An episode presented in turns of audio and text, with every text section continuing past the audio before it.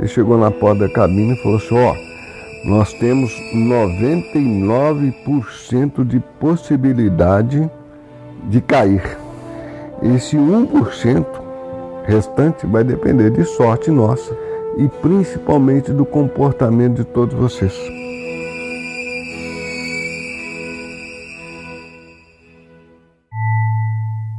Bom dia, boa tarde, boa noite, querido ouvinte.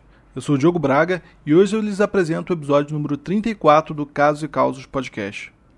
Era uma vez no avião, a jornada do herói que sobrevive à morte. Hoje contarei a história de como um homem encarou a morte certa, sobreviveu à queda de um avião, se tornou herói e alcançou a vida eterna. É uma história sobre aventura e sobre afeto, que expõe quem são os verdadeiros heróis imortais de nossas vidas.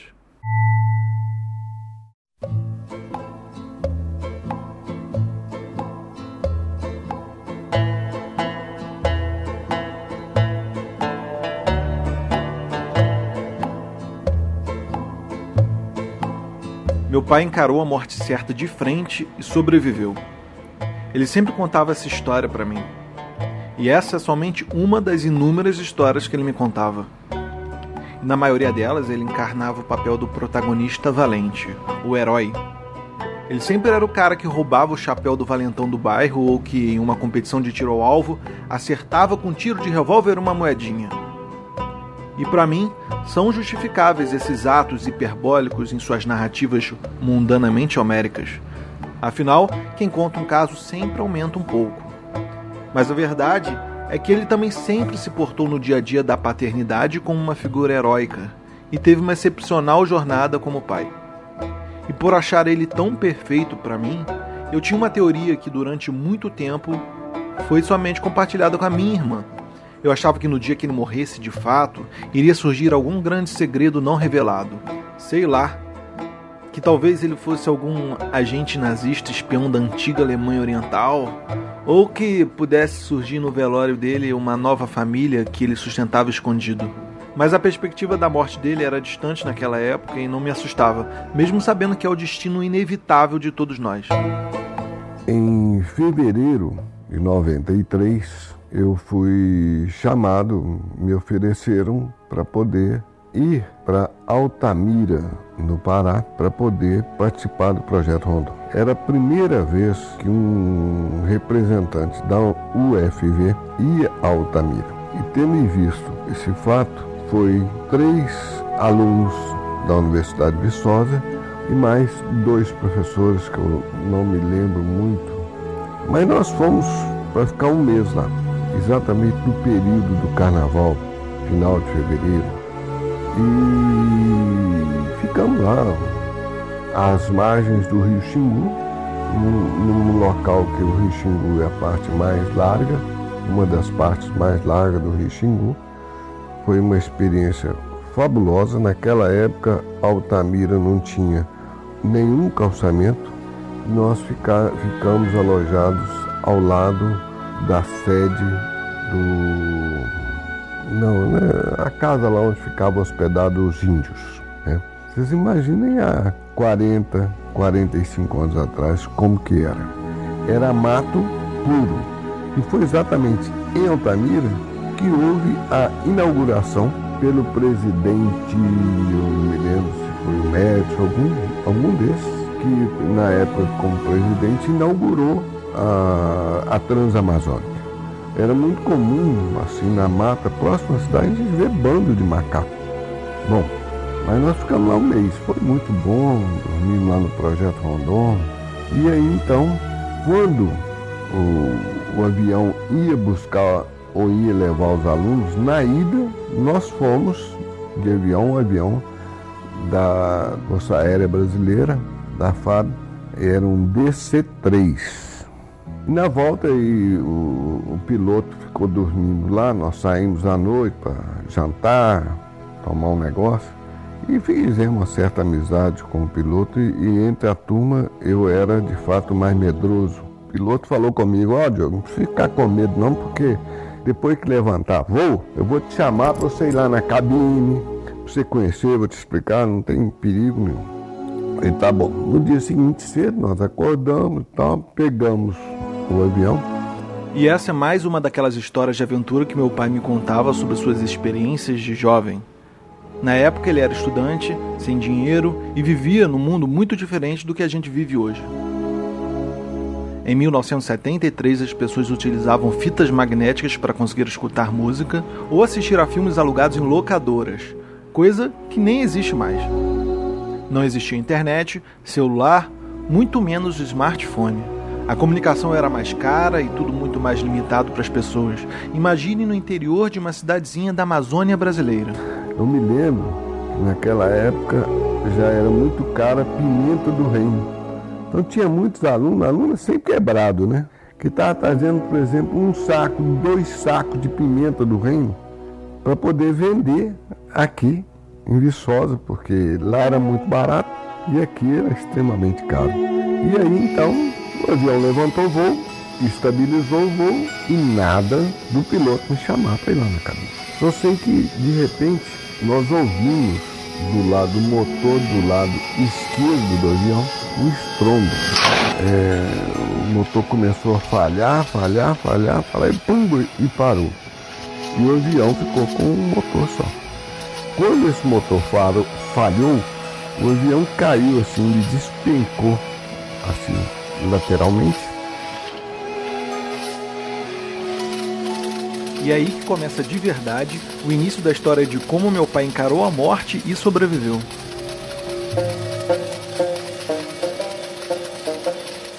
E depois é que nós ficamos sabendo dessas informações de quanto que caiu, quanto não caiu e tal, só sei que a informação que eu tenho que ele caiu mais ou menos uns 500 metros assim. Eu não sei, pessoal cagando medo, todo mundo, logicamente. Me lembro que tinha duas freiras no avião, estava pegando carona no avião, uma mulher grávida. Antigamente tinha esse negócio de pegar carona e tal, avião do governo. E os alunos, mais ou menos contando com a tripulação, tinha em torno de 35 pessoas. Era o piloto, o copiloto, tinha um outro cara que não sei o que fazia e tinha o radialista. Mas aí todo mundo ficou uma pessoa agarrando o outro, tremendo e tudo, alguém querendo chorar, quando então o piloto chegou na porta da cabine, e todo mundo de olho arregalado, né? Ele conseguiu controlar o avião com o motor só, estabilizou o avião. Ele chegou na porta da cabine e falou assim, ó, oh, nós temos 99% de possibilidade de cair. Esse 1% restante vai depender de sorte nossa e principalmente do comportamento de todos vocês. Se o avião cair, vocês ficam nessa posição. Explicou pra gente como que a gente ia ficar e falou para ninguém sair do lugar, ficar todo mundo onde estava se quiser chorar, chorava à vontade, mas não gritasse, não, ninguém entrasse em pânico. E na mesma hora,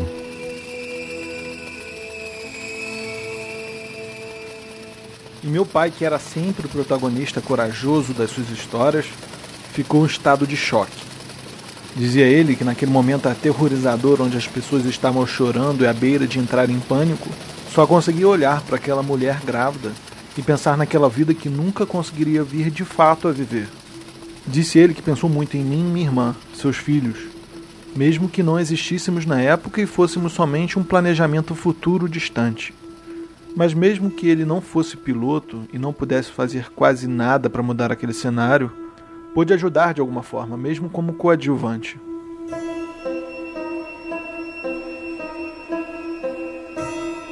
Ele virou para mim e falou: Senhor Diogo, você levanta e vem cá comigo. Você vai lá para o fundo, cabine do avião.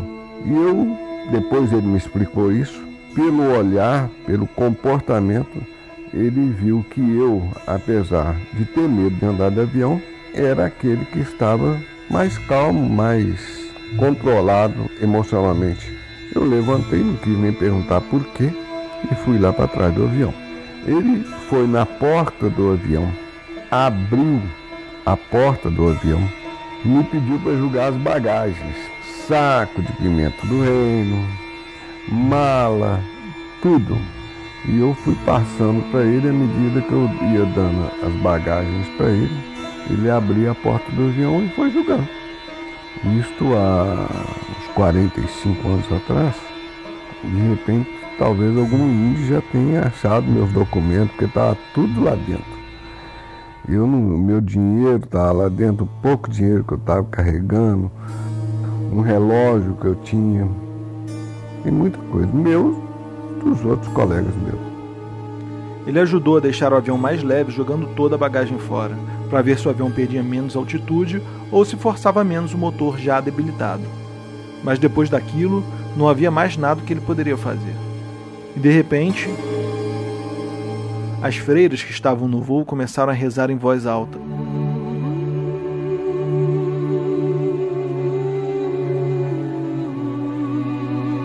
Mas Aí, não sei o que, que aconteceu, nós rezamos daqui, rezamos dali, e aquele motor que tinha parado pegou outra vez.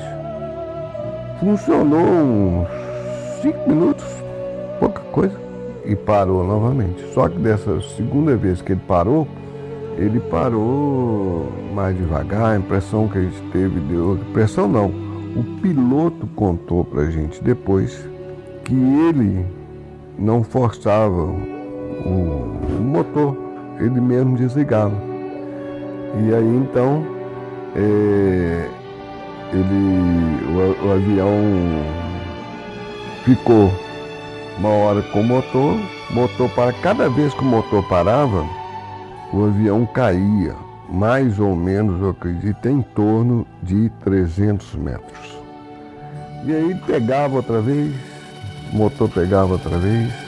E o raciocínio é o seguinte: o motor pegou e desligou mais ou menos umas sete vezes. Cada vez que ele desligava, a gente caía uns 300 metros. Mas quando ele ligava, o motor ligava novamente, a gente conseguia manter a altura, mas não conseguia ganhar a altura. E aí nós fomos fazendo uma escadinha, né? Caindo devagarzinho. E chegou a hora que nós já estávamos raspando na copa das árvores. E o motor parou.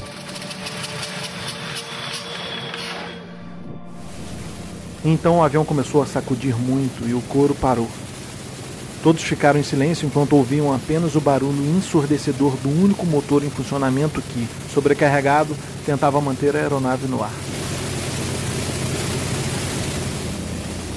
E nós fomos caindo, vi, ficamos vendo a, a, a, as árvores se aproximarem do avião, as árvores crescer na nossa frente, crescerem.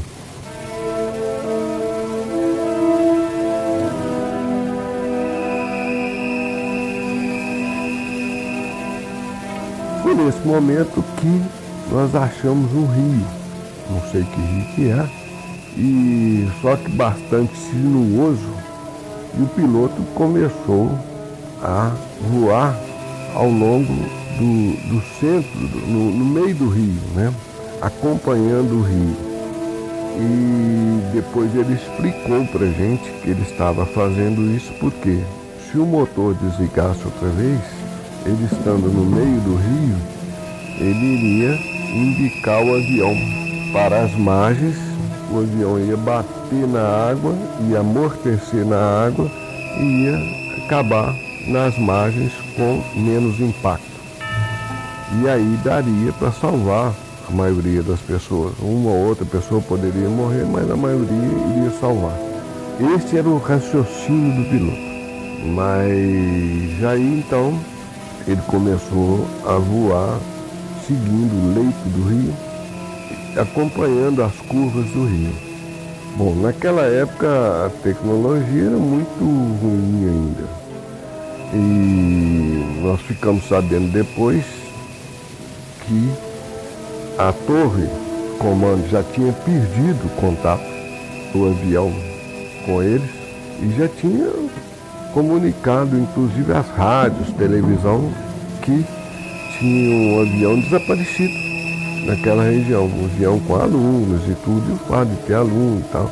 Isso caiu na rede de televisão lá da região. E naquela época também ainda muito precário. E muitas pessoas já deram o avião como se tivesse caído. Bom, mas não é que de repente nós estávamos voando a 100 metros de altura.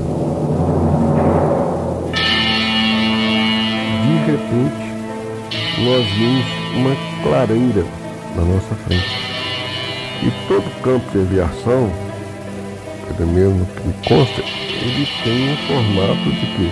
De retângulo. E o avião pousa no sentido do comprimento desse retângulo, sentido longitudinal. Só e nós vimos uma clareira e nessa clareira nós vimos que era um campo de aviação. E aí então, o, só que nós estávamos no sentido da lateral do campo de aviação. Nós ficamos nesse processo, cai, não cai, cai, não cai, uma hora e 45 minutos. A primeiro, primeira vez que o motor parou. E consequentemente a gasolina já estava acabando. E foi nessa hora que a gasolina acabou. Nesse momento, o segundo motor parou.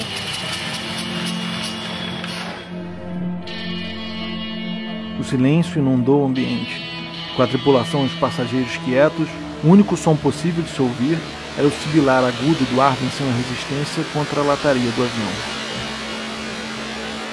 Talvez seja essa a voz da morte, pensou meu pai, que se despediu por pensamento do meu avô, da minha avó, da minha mãe, sua namorada na época, e de mim e de minha irmã, seus futuros filhos. Desejou poder ter tido filhos e prometeu a Deus que seria o melhor pai do mundo se tivesse a oportunidade de sobreviver àquilo.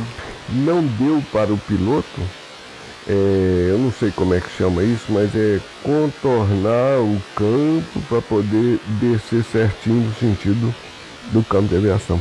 E ele teve que descer na lateral, no sentido da lateral e consequentemente ele era um campo de aviação de terra batida, onde a parte mais lisa é no centro e nas laterais do campo, logicamente que tem buraco, às vezes tem animal, às vezes tem boi, cabrito. E só sei que nós batemos ele, foi de uma perícia incrível e nós fomos, acabamos, o avião acabou de parar perto de uma cerca lá, bateu na cerca lá no campo de aviação.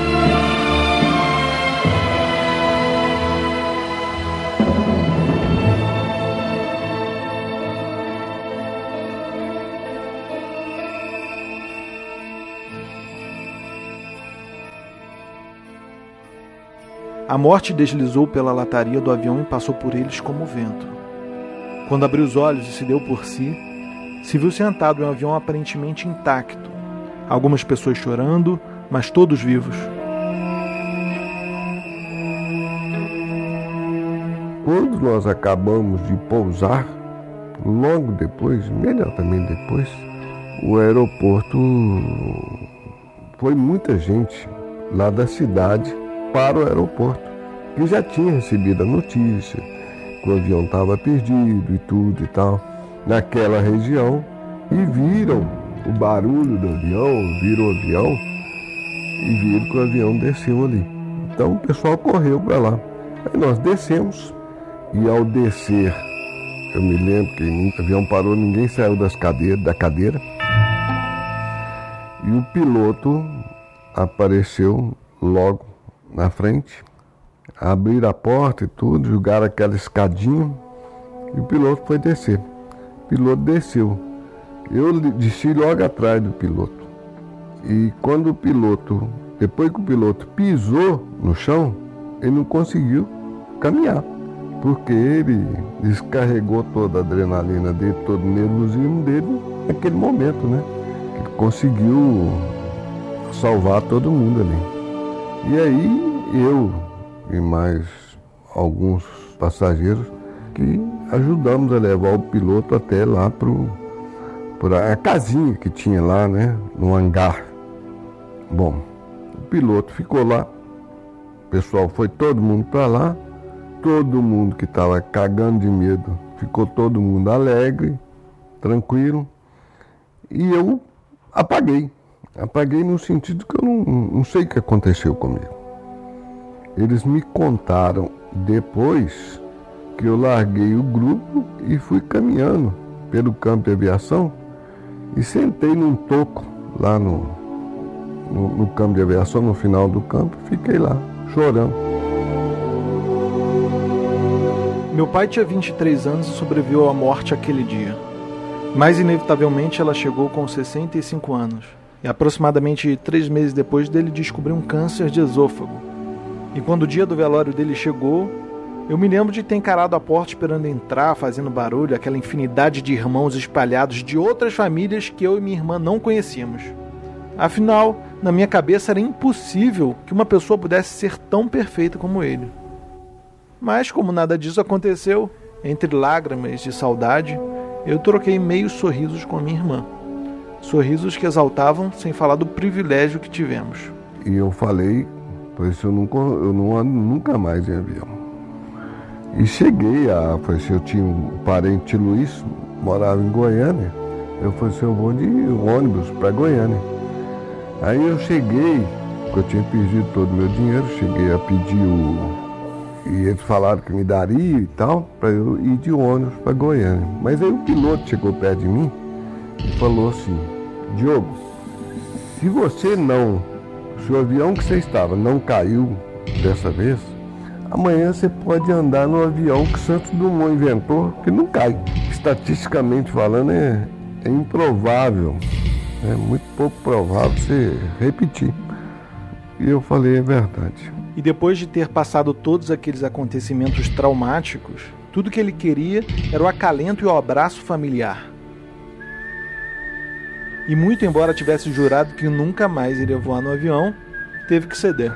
Eu sei que nós, no dia seguinte, nós, acho que foi no dia seguinte, nós, ou dois dias depois, não sei, nós pegamos um avião, também DC-3, de paraquedista, que a FAB tinha mandado, os bancos eram laterais, nós voamos até Brasília. Brasília nós pegamos um, um, um, carro da universidade que mandou buscar a gente. Da universidade foi Belo Horizonte, Belo Horizonte, Viçosa.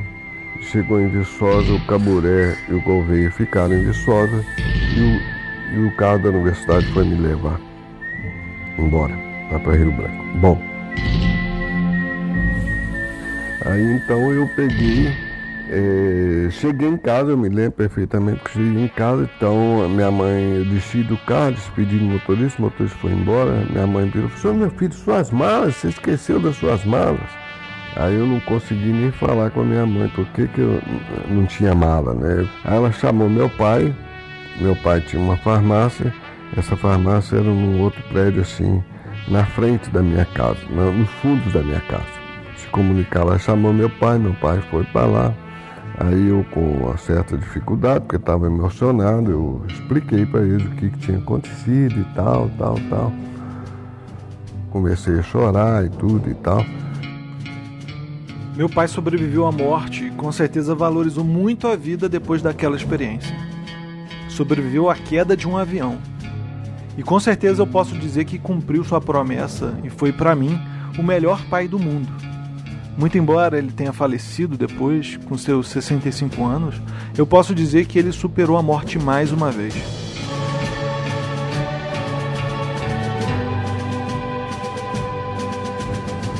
Ele superou a morte porque sua presença se perpetua nas memórias e nas histórias que as pessoas contam dele.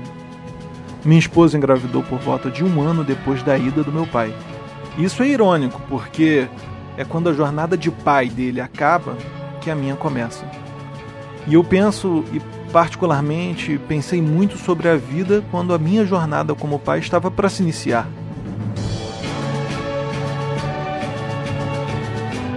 Fico pensando em quantas coisas ele abdicou depois que se tornou pai, quantas aventuras tipo essas das histórias que ele me contava que ele deixou de viver. Com certeza foi uma escolha que ele fez de bom grado. E eu fiz essa escolha também. A verdade é que a jornada do pai herói atua de forma um pouco diferente do que a pura jornada do herói descrita por Joseph Campbell.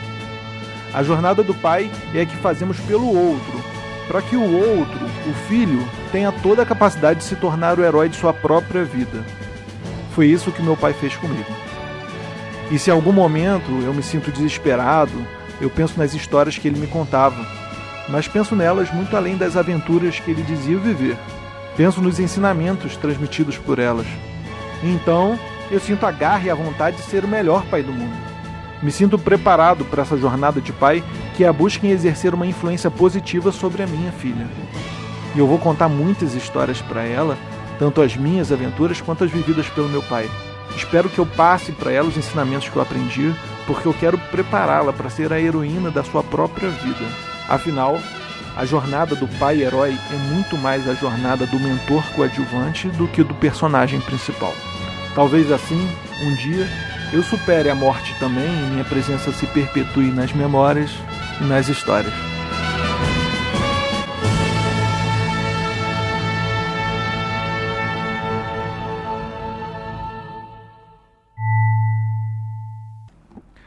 E esse foi o 34 episódio do Casos e Causas Podcast.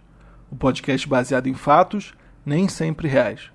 E gostaria de agradecer ao meu pai, que foi quem contou a história hoje. E eu gostaria de avisá-los que esse é provavelmente, quem sabe, o último episódio do podcast Casos e Causas. E nada mais justo que acabar ele com o episódio de uma história contada pelo meu pai, que é a grande inspiração desse podcast. Ocorre que a vida ganha complexidade com o tempo e eu não me vejo mais com tempo para despender criando esse tipo de conteúdo que é muito trabalhoso. Podcast storytelling dá muito trabalho. E além disso, todos os áudios que eu gravei com meu pai antes dele falecer já foram usados, esse era o último áudio. É, fiquem à vontade para mandar histórias para mim. Eu só não sei se eu vou transformar elas em podcast, mas talvez um outro formato, porque eu ainda vou produzir outro tipo de conteúdo para a internet, não tenha dúvida disso. Mas algum conteúdo que me demande menos tempo, menos esforço. Eu tenho lido, estudado muito e escrito muitas crônicas e é provavelmente algo nesse sentido que eu vou fazer, crônicas em formato de áudio e em vídeo. Então, se você quer me acompanhar, me segue lá no Instagram, que é o arroba Diogo Braga, e por lá você vai ficar sabendo. Eu agradeço a todos, imensamente a todos que me mandaram mensagens e-mails, interagiram comigo e principalmente aos que me mandaram histórias. Foi uma honra fazer esse caminho com vocês. Um cordial e muito apertado abraço e até a próxima.